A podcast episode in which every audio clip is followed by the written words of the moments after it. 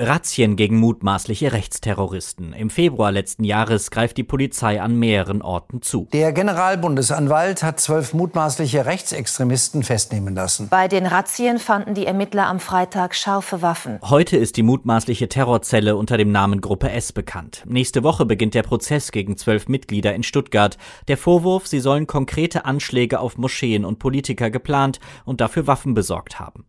Dem ARD-Magazin Monitor liegen umfangreiche Unterlagen zur Gruppe S vor. Sie zeigen, die Gruppe der jetzt Angeklagten ist nur die Spitze des Eisbergs. Das bestätigt auch Martina Renner von der Linken, Mitglied im Innenausschuss des Bundestages. Es ist ganz offensichtlich der Kreis der Unterstützer bei Gruppe S auch derer, die eingeweiht waren und die bereit waren, zum Beispiel Waffen zu beschaffen, war sehr viel größer.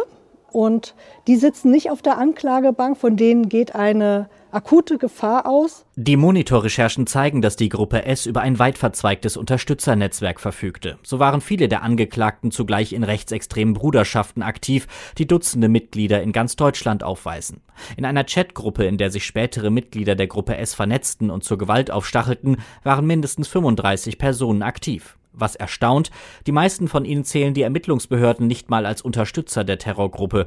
Für den Rechtsextremismusforscher Miro Dittrich ist klar, das Potenzial des Rechtsterrorismus ist wesentlich größer. Wenn Menschen sich jetzt so lange auf einen angeblichen Krieg vorbereiten, dann kann es schnell kommen, dass das den Menschen nicht mehr reicht und dass sie nicht mehr auf den Krieg warten wollen, sondern dass sie den Krieg auslösen wollen. Und das haben wir bei dieser Gruppe sehr deutlich gesehen, dass das Mobilisierungspotenzial innerhalb dieser Gruppen sehr hoch ist. Mobilisierungspotenzial auch auf Corona-Demonstrationen. In jüngster Zeit tauchen die rechtsextremen Bruderschaften oder einzelne ihrer Mitglieder dort häufig auf, inszenieren sich als Teil einer breiten Protestbewegung und knüpfen neue Kontakte. Sie können natürlich auch schauen unter denen, die dort unterwegs sind.